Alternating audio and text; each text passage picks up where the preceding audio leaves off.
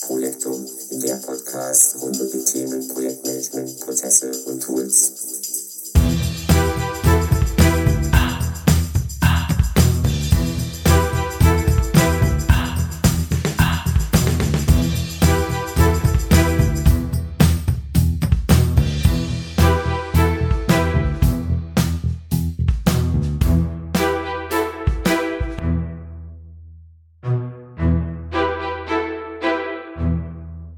Hallo, ich begrüße dich zu meiner September-Projektum-Ausgabe mit der Nummer 59 im Jahr 2021.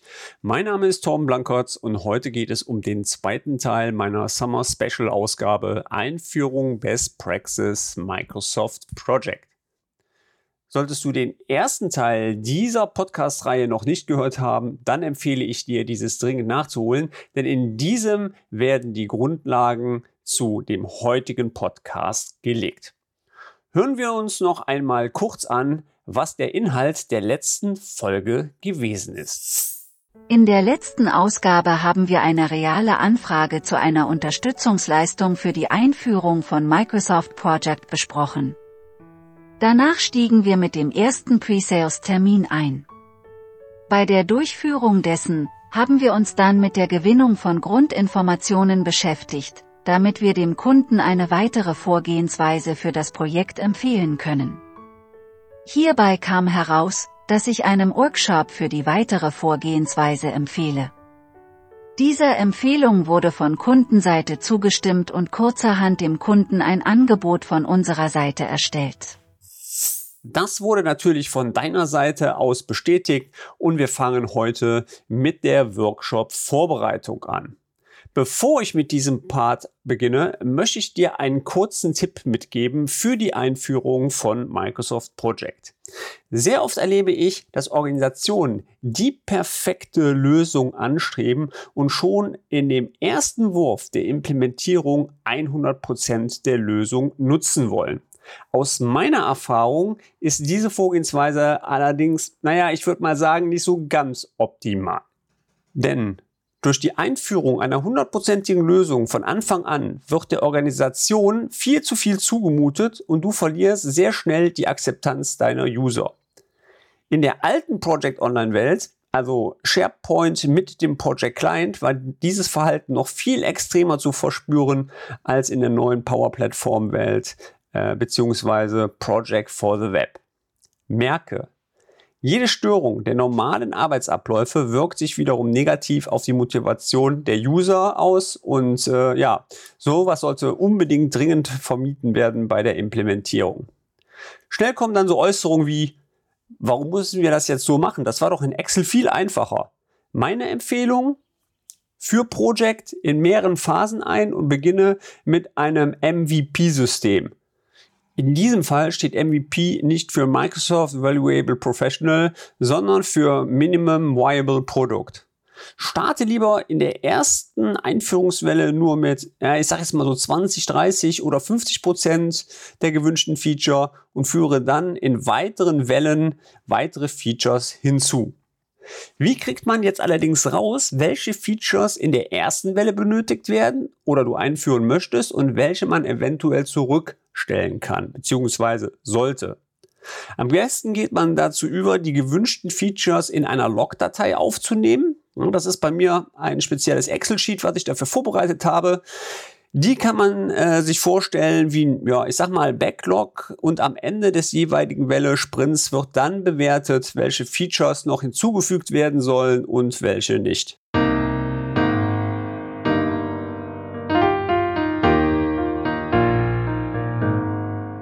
Tag des Workshops. Wer sollte alles an dem Workshop teilnehmen? Grundsätzlich gilt hier, alle Teilnehmer benötigten aus den jeweiligen Fachabteilungen die entsprechenden Entscheidungsbefugnisse, um, ist klar, eventuell wichtige Entscheidungen zu beschließen. Optimalerweise sollte der IT-Leiter, Führungskräfte, Projektmanager, Geschäftsführung und eventuell, falls vorhanden, ein Mitglied aus dem Betriebsrat teilnehmen. Das Thema Betriebsrat hatten wir ja in der vorherigen Folge ausgiebig besprochen. Meine Empfehlung ist bei den Projektleitern allerdings nicht alle Projektleiter an diesem Workshop teilnehmen zu lassen, sondern nur, sage ich mal, ausgewählte, die schon länger in dem Prozess implementiert sind und auch, sage ich mal, Hintergrund haben, wieso die Prozesse so ablaufen, wie sie zum Zeitpunkt des Workshops sind, da man sich ansonsten sehr schnell im Tal der Diskussionen befindet und man möchte ja auch bei dem Workshop möglichst viel Zeit optimal nutzen. Stellt sich die Frage, warum sollte jemand aus der Geschäftsführung an dem Workshop teilnehmen? Wie gerade schon erwähnt, wird man bei der Einführung unterschiedliche Phasen, ich sag mal so, der ja, Nutzungsbereitschaft durch die User in der Organisation spüren. Im Übrigen ist dieses Phänomen völlig normal und ist auch abseits ähm, von Project bei der Einführung von anderen Tools zu bemerken. In meinen Workshops habe ich hierzu eine extra Folie in PowerPoint erstellt, die dieses Verhalten nochmal bildlich veranschaulicht. Hierbei ist von den Usern meistens folgendes Verhalten zu spüren.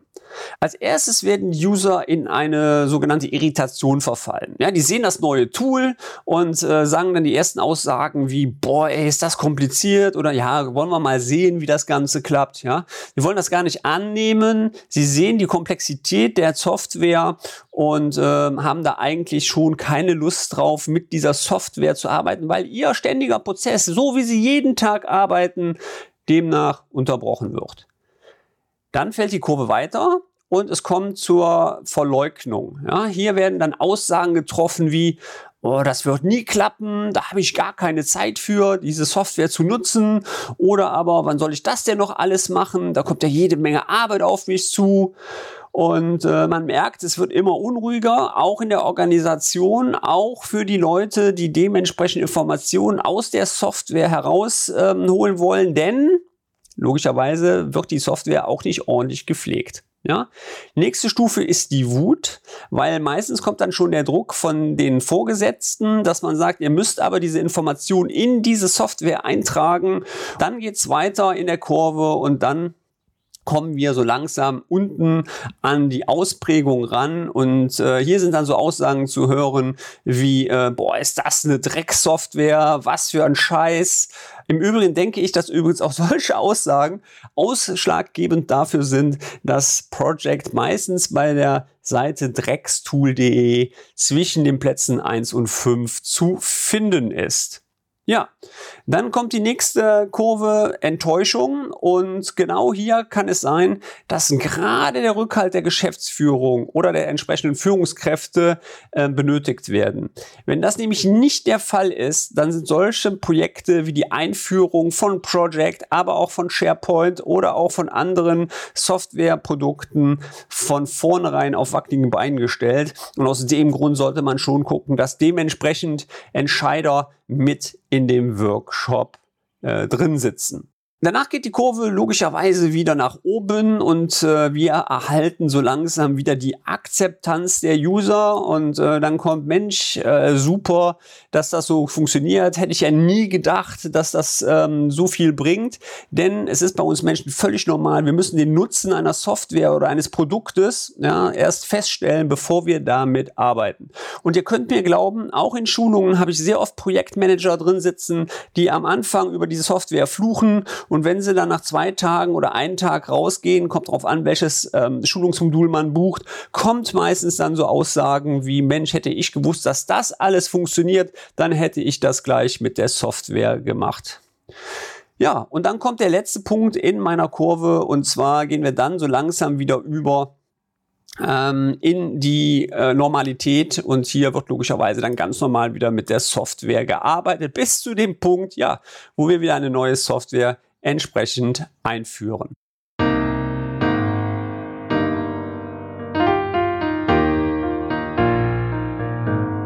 Wie gestalte ich den Workshop? Grundsätzlich sind meine Workshops auf drei Säulen aufgebaut. Jede Säule stellt ein wesentliches Element für die Einführung von Microsoft Project dar. Erste Säule hierbei ist die User-Akzeptanz. Hier gehen wir in dem Workshop einen von mir entwickelten Fragekatalog durch, der über die Jahre logischerweise immer weiter optimiert wurde. Und dieser baut sich nach den Kategorien Technik, Initiierung, Risikoplanung, Quality, Change und Agile auf. Der Katalog beinhaltet insgesamt mittlerweile knapp 75 Fragen, die wir dann nacheinander durcharbeiten.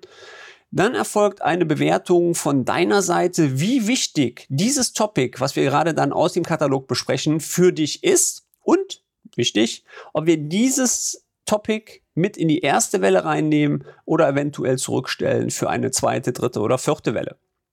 Hier kannst du zwischen einer Bewertung von 1 bis 3 wählen. Erstens zurückstellen, zweitens nächste Welle oder drittens in dieser Welle.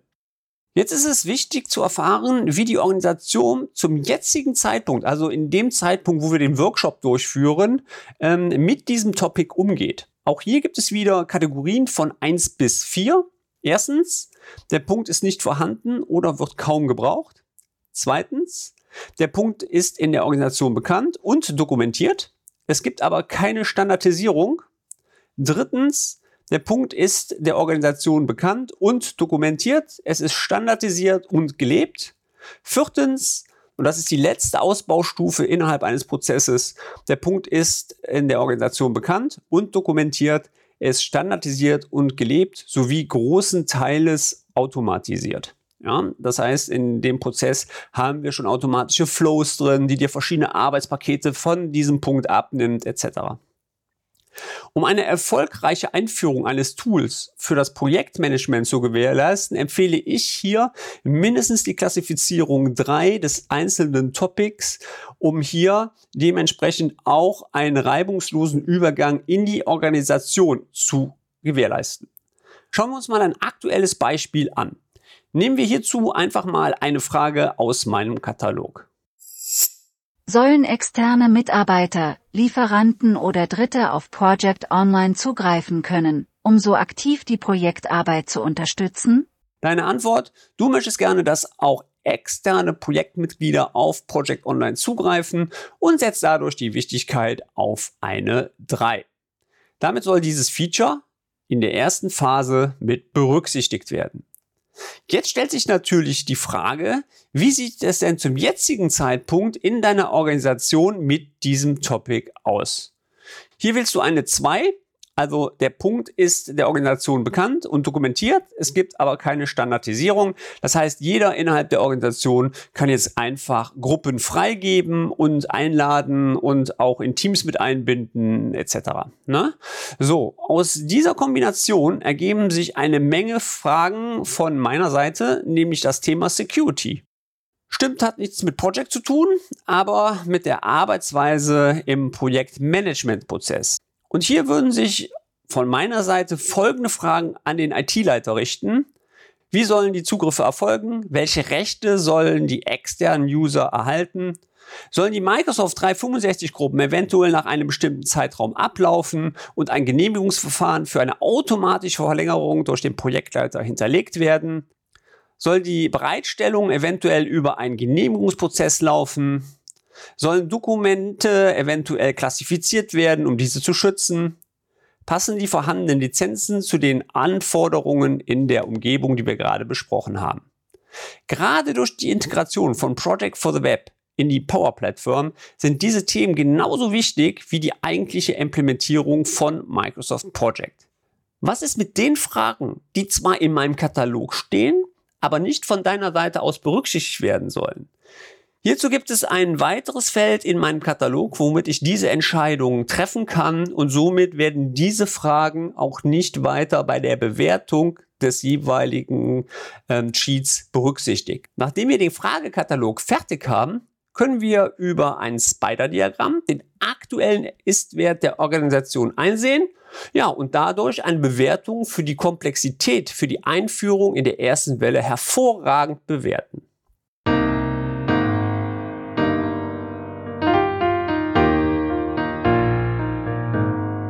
Rollen für den Prozess definieren. Kommen wir zum nächsten Thema meiner Säulen und zwar die Rollen. Rollen sind nicht nur wichtig für den Prozess, sondern auch mittlerweile super wichtig für die Einführung von Project Online. Microsoft hat nämlich die Nutzung der Lizenzen nicht mehr an die Person gebunden, wie früher ein User eine Lizenz, sondern hat sie sehr stark an die Feature-Nutzung angelehnt. Das bedeutet, dass logischerweise der Plan 3 User viel mehr Features nutzen kann als ein Plan 1 User. Die gängigsten Rollen, die ich in meiner Organisation immer wieder antreffe, sind zum Beispiel Teammember, Projektleiter und logischerweise der Lenkungsausschuss. Kleiner Tipp, ich integriere grundsätzlich eine zweite Projektmanager-Rolle, die ich meistens Key-User nenne. Warum? Es gibt immer eine Rolle, die erweiterte Rechte benötigt und ein Twitter zwischen Administrator und Projektmanager ist. Ebenfalls kann die Rolle im Nachgang hervorragend dementsprechend für Testszenarien genutzt werden. Gerade kommt es da immer darauf an, welchen ähm, Update-Channel man in Microsoft 365 nutzt und eventuell neue Features in Project for the Web oder in Project Online testen möchte, bevor sie quasi in der Organisation ausgerollt werden.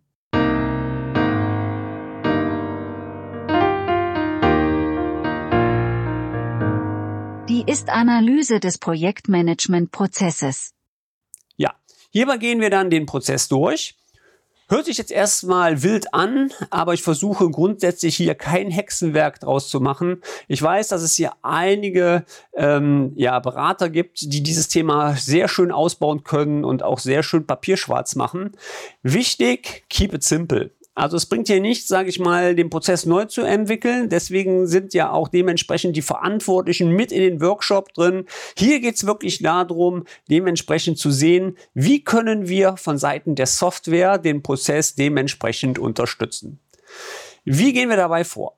Nehmt den ersten Knoten innerhalb eines Prozesses. Ähm, zum Beispiel, sagen wir mal, Projektantrag. Ne? Öffnet Visio und erstellt drei Spalten. In der ersten Spalte schreibt ihr dann den Namen des Knotens, Erstellen des Projektantrages. In die zweite Spalte wird die Rolle mit den entsprechenden Informationsbedarf nach dem RAZI-Modell eingetragen. Dadurch werden die benötigten Berechtigungen klar, welche Rolle wie in den Prozess eingreifen muss und noch viel wichtiger, nachher, wenn wir die Project Software abbilden, welche Rechte muss ich diesem User oder dieser Rolle erteilen, damit er dementsprechend seine Information einsehen kann. In der dritten Spalte erfolgt dann die Aufnahme der entsprechenden Informationsverarbeitung welche Felder werden benötigt und ob eventuell zusätzliche Informationen benötigt werden. Zum Beispiel kann es ja sein, dass ähm, die Rolle VB-Mitarbeiter den Projektantrag einreicht und hier ein weiteres Feld, zum Beispiel die Projektnummer benötigt wird. Die Projektnummer ist ein alphanumerisches Feld und wird somit auch in dem Visio-Sheet eingetragen. Ebenfalls willst du eventuell noch ein Kalksheet mit an dem Projektantrag anhängen und hier müssen wir logischerweise ein Dokumentenfeld in der Datenbank erstellen. Also hier geht es wirklich schon darum, die Datenbankfelder zu analysieren, die wir bei der späteren Implementierung von Project Online äh, entsprechend benötigen. Wenn ich jetzt den Informationsgrad nach dem Ratio-Modell verteile, kann es so aussehen, dass der Projektleiter das Attribut Info, der Lenkungsausschuss Accountable und der Teammember in dem Fall Consultant erhält. Solltest du den Business Process Flow von Dynamics 365 in deinem Project App einbauen, hast du auch so eine optimale Vorbereitung, um den Prozess eventuell auch schon dementsprechend mit abzubilden. Nachdem wir dann den gesamten Prozess durch haben, stellt sich jetzt natürlich die Frage, was ist mit den Subprozessen? Änderungsmanagement, Risikomanagement, OP-Management, also OP-Liste und dem Qualitätsmanagement. Ja, natürlich auch hier kann man dementsprechend dann wie vorher beschrieben mit der Prozedur diese Prozesse durchlaufen.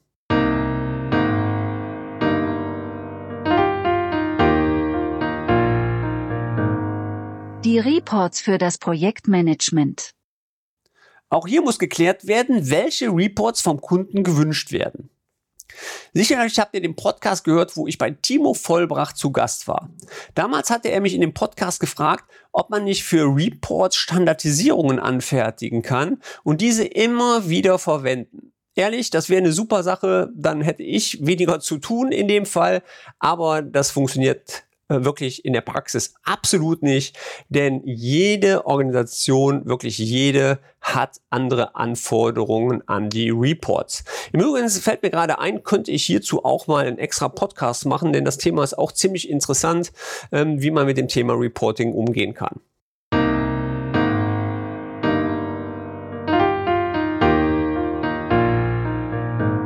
Fragen und Zusammenarbeit mit der IT-Abteilung.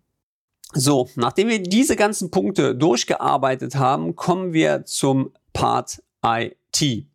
Im Übrigen ist es bei mir immer so, dass wir mit dem IT-Verantwortlichen entweder ein extra Part abseits vom normalen Workshop machen oder aber wir eine bestimmte Uhrzeit vereinbaren, indem wir wirklich dann diesen Teil durchgehen. Warum? Auch bei der IT ist meistens die Zeit knapp und äh, meistens ist es so, dass die ganzen Prozessthemen die IT nicht besonders interessieren, aber logischerweise Administration, Implementierung immer ein großer Teil spielt bei der Einführung von Microsoft Project. Und ähm, ja, Gerade in der alten Welt war es noch relativ einfach. Da waren wir auch normalerweise schnell durch. Ja, wir gehen davon aus, dass mittlerweile schon eine Azure AD-Synchronisation stattgefunden hat. Die meisten User schon in Microsoft 365 existieren. Dann war es wirklich früher nur so, dass man die Berechtigung brauchte von meiner Seite SharePoint-Administrator und Gruppenadministrator und äh, war eigentlich durch und den Rest konnte ich selber machen. Heute in der Power Platform ist das Ganze viel, viel umfangreicher und wie ich vorhin schon mal erwähnt habe, das Thema Security ähm, auch ein wesentliches Merkmal stimmt. Und wenn man dann ein Konzept erstellt, was auch noch abseits von Project Online die Produkte Power BI, die Produkte Power Automate, die Produkte eventuell Security mit berücksichtigt, ja, dann gehören da schon jede Menge Rollen zu, die man von Seiten der IT benötigt, um so eine Project Online Implementierung ähm, durchlaufen zu lassen. Und kommt logischerweise darauf an, vom Zeitansatz, demnach wie groß das Unternehmen ist, auch einen erheblichen Ansatz für, ähm, der Zeit benötigt. Was im Übrigen auch immer ein Thema ist, ist das Thema Lizenzen. Ähm, das hatten wir vorher auch schon gehabt. Auch hierzu äh, habe ich überlegt, werde ich auch noch mal einen Podcast machen, weil da ändert sich ja wirklich alle Nase lang etwas. Und ähm, durch diese ganzen Verschachtelungen, wie ich schon gerade angesprochen habe, ist das auch immer ein Thema. Leider ist es so, dass sehr, sehr oft die Lizenzen auch verwechselt werden. Das heißt, ähm, dass man meint von der IT, man hätte ja eine P3-Lizenz, aber man hat eine E3-Lizenz oder eine M3-Lizenz. Da ist logischerweise nicht Project mit bei. Da gibt es zwar diesen Unterpunkt, ihr wisst es, Microsoft ähm, Project für Office. Das ist aber mittlerweile ja nur die Lizenz, um als User in ein einen Projektplan hineinzuschauen und die Rückmeldung zu machen. Ja, und ähm, wenn man logischerweise mehr möchte, braucht man dann auch mindestens eine P1 oder eine P3-Lizenz. Und ähm, dafür haben wir ja jetzt im Vorfeld unsere Rollen generiert. Und anhand dieser Rollenkonzept können wir wunderbar wirklich unsere Lizenzen dementsprechend ausrichten. Denn es ist nichts schlimmer für einen IT-Leiter, nicht zu wissen, warum ein User eigentlich eine Lizenz braucht. Und äh, könnt mir glauben, ich habe schon viel erlebt, wo ähm, sehr viele IT-Leiter dann sagen, sie wurden dann, sage ich mal, zum Geschäftsführer gerufen, zum Vorstand gerufen und werden dann gefragt, sagen Sie mal, Herr Y, wieso braucht er denn die ganzen Lizenzen? Und äh, durch so ein Profiling, das ist bei mir übrigens auch ein Excel-Sheet, kann man hervorragend ablesen, wer wann welche Lizenz benötigt und warum. Und gerade im Project-Bereich ist das mittlerweile wirklich auch genauso kompliziert wie bei den anderen auch.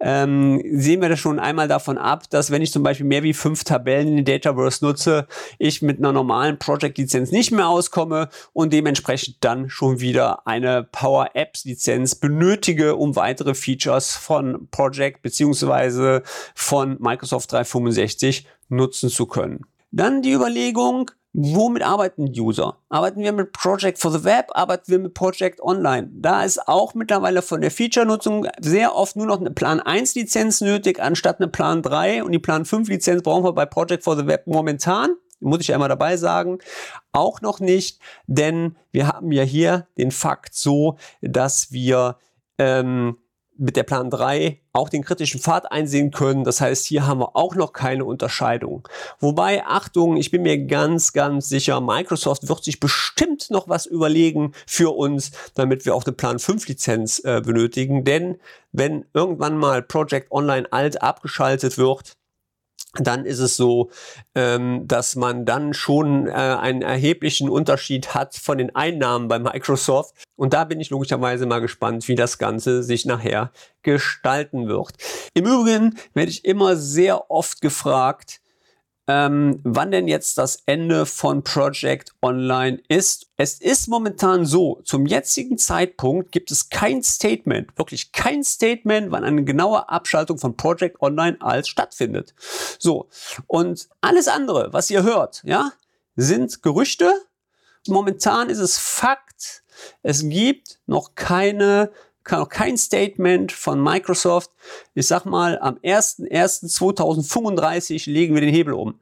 Gibt es nicht. Also, es gibt beide Welten nach wie vor. Wir müssen damit leben. Ich find's mega geil und mega spannend und wir haben auch noch immer den Punkt ähm, bei Workshops, dass man erstmal klassifizieren muss, in welche Welt gehe ich denn überhaupt. Das ist auch ein ganz großer Topic, den sehr viele vergessen. Gehe ich in die neue Welt, Project for the Web, gehe ich in die alte Welt. Und hier gibt's wirklich einfach Features, die kann ich in der neuen Welt noch nicht bewältigen. Ich habe jetzt gerade wieder eine Anfrage gehabt ähm, mit einem ähm, Dokument bei knapp drei Seiten mit Features, die diese Software im Projektmanagement können muss und da muss ich ganz einfach sagen, das wird schwer in beiden Welten, weil wir wirklich mittlerweile eine doofe Twitter-Situation haben. Wir haben in der alten Welt ja die Integration noch nicht gegeben, sage ich mal, in die volle Microsoft 365 Plattform. Ähm, wir können nicht so einfach ähm, Zugriff erhalten. Ja, logisch. Wir können mit der API zugreifen. Ihr könnt Third-Party-Tools kaufen. Alles wunderbar. Aber ich rede jetzt rein vom Standard. Und ihr könnt mir glauben, gerade im Kleinen- und Mittelstand sind die Standards super wichtig, weil die anderen Third-Party-Tools und alles, was dazu gibt, sind einfach ein sehr großer Kostenpunkt für diese Unternehmen und die IT-Leiter dieser Unternehmen mittlerweile auch nicht mehr so davon überzeugt sind, sich immer mehr Software in das Haus zu holen, sondern wollen eigentlich von Haus aus möglichst im Standard bleiben von Microsoft, um somit eine homogene Plattform zu erhalten. Und das ist einfach ein mega Topic bei der Entscheidungsgrundlage. So, und wenn ich dann so einen Sheet bekomme, dann ist es einfach so, wenn ich dann lese Integration in Teams, was sage ich denn dann als Berater? Einfach so. Es ist relativ schwer. Natürlich kann ich eine Website in Teams von einer alten Project Online-Seite einbinden. Geht. In der neuen Welt ist es voll integriert. Das heißt, ich habe eine App, ich habe die Roadmap drin, ich kann wunderbar alles einbinden. Jetzt kommt aber als zweiter Topic ein Ressourcenmanagement mit rein, was ich in Project for the Web gerne nutzen möchte. Und da muss ich einfach sagen, das Taskmanagement, ich sag mal, ist ausbaufähig in Project for the Web. Da wird auch bestimmt was kommen. Ohne Frage. Aber so weit sind wir noch nicht. Und das sind Entscheidungsgrundlagen, Decision Making, wo ich als Berater logischerweise dann auch Entscheidungen herbeiführen muss und das kann man dann hervorragend machen über eine Nutzwertanalyse. Auch hier habe ich logischerweise immer wieder was vorbereitet. Ähm, das mache ich auch ganz gerne mit anderen ähm, Projektmanagement-Tools-Hersteller, um einfach abzuwägen, für was entscheide ich mich. Entscheide ich mich für Software A oder entscheide ich mich für Software B? Und das ist wirklich nicht gerade einfach, ähm, gerade wenn man mal sieht, wo liegen denn überhaupt meine Kernthemen bei der Entscheidungsgrundlage. Ich kann nicht hingehen in der Software und kann sagen, von wegen, oh, wir nehmen jetzt einfach mal einen Gantt-Chart und das ist Entscheidungsgrundlage für mich, ob ich eine Software einführe. Nee, vielleicht ist das Gantt zwar wichtig, aber ich sag mal, das Ressourcenmanagement, wie in der ersten Folge gehört der Pain Point, dann sollte ich doch vielleicht gucken, wie weit ist denn die Unterstützung im Ressourcenmanagement? Und auch, wie ich das gerade erwähnt habe, Third-Party-Tools. Was kann ich denn im Standard oder was soll die Software im Standard oder gehe ich gleich schon davon aus, ähm, ein Third-Party-Tool zu verwenden? Ähm, da gibt's ja jede Menge. Wenn ich zum Beispiel eine Anbindung habe von SAP, dann macht es keinen Sinn, selber sowas zu entwickeln. Dann gehe ich einfach zur TPG in München, weil die dafür eine zertifizierte Schnittstelle haben. Und auch als Berater sage ich das offen. Und ähm, auch die Firma Solvin in Hamburg hat auch sehr gute Lösungen. Wir haben auch sehr gute Lösungen. Die Frage ist immer, was möchtest du als Company mit deinem Project bewältigen und wie kannst du dieses Modul entsprechend ablegen und ähm, es ist mittlerweile auch so, dass man als neutraler Berater Entscheidungen mit bewältigen kann und auch hier eventuell helfen kann, Entscheidungen herbeizuführen, ob man für die Software A oder für die Software B geht. Und das ist eines mit der Hauptthemen, die wir meistens in diesem IT-Blog mit besprechen müssen, weil die IT logischerweise hier dementsprechend dann die Administration hat.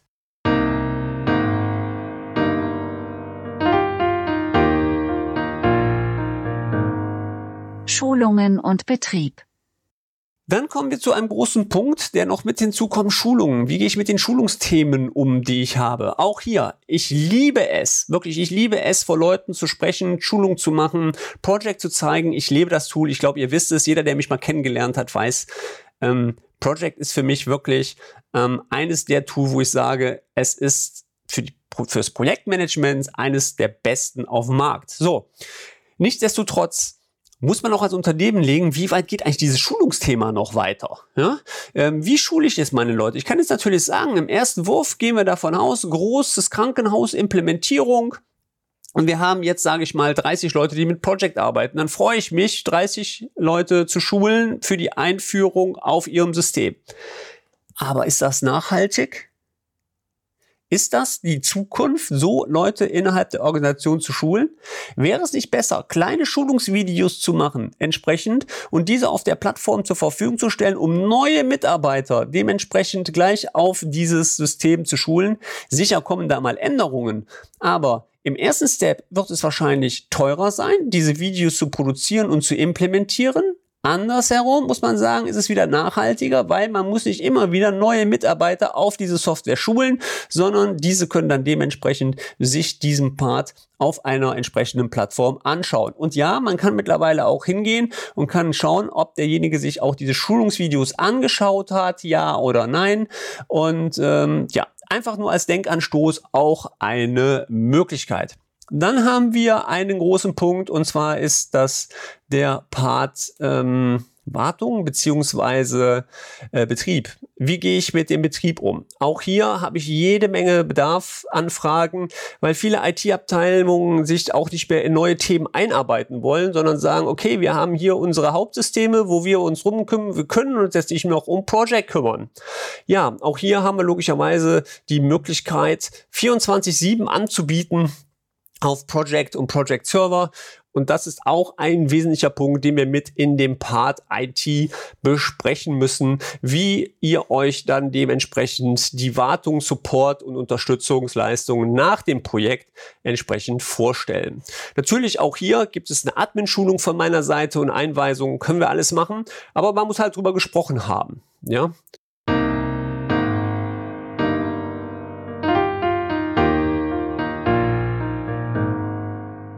Die weitere Vorgehensweise. Dann nach dem Workshop äh, gehe ich in mein stilles Kämmerlein rein und erstelle dann dementsprechend eine Leistungsbeschreibung für die Implementierung für Microsoft Project bei dir im Hause. Und äh, wie das Ganze funktioniert, das habe ich ja schon mal in einer Doppelfolge äh, hier dargestellt und zwar in der Folge beim Projektmanagement und das BGB. Checkt gerne hierzu mein Feed, könnt ihr euch gerne nochmal anhören, findet ihr auch dementsprechend hier auf meinem Channel. Ja, und nachdem ihr dann, hoffe ich, logischerweise mich beauftragt, wird es dann losgehen und wir fangen mit der Implementierung an. Diese läuft eigentlich grundsätzlich nach den Standardprozessen an, also Planung, Durchführung und Abschluss. Und ähm, dann kommt der Schulungspart. Ja, und wenn wir dann fertig sind, dann hoffe ich, dass ihr zufrieden seid. Wir sind zufrieden und wir eine super geile Lösung haben und ihr richtig Spaß habt, mit diesem Softwareprodukt zu arbeiten. Ja, das soll es nun mit dieser Podcast-Folge gewesen sein. Und wir befinden uns ja jetzt mittlerweile im September und die nächste Ausgabe ist im Oktober und hier werde ich euch dann wieder mal einen kleinen Überblick geben auf die aktuellen Tech-News, weil da ist seit der letzten Ausgabe wirklich wieder mega viel passiert. Und äh, ja, Solltest du meinen Podcast mit unterstützen wollen, dann hinterlass doch bitte ein Like oder einen Kommentar zu dieser Folge. Solltest du weitere Fragen bezüglich der Digitalisierung von Projektmanagementprozessen auf Basis Microsoft 365 haben, dann spreche mich doch gerne an. Ich unterstütze dich hier gerne bei deinen Projekten. Mehr Informationen zu meiner Person findest du in den Show Notes unten im Podcast bei LinkedIn und Sync sowie auf meinem Blog und meinem YouTube-Channel. Mir hat es wieder eine Menge Spaß gemacht. Ich hoffe euch auch. Ich würde sagen, ich bin raus. Euer Blanky. Ciao.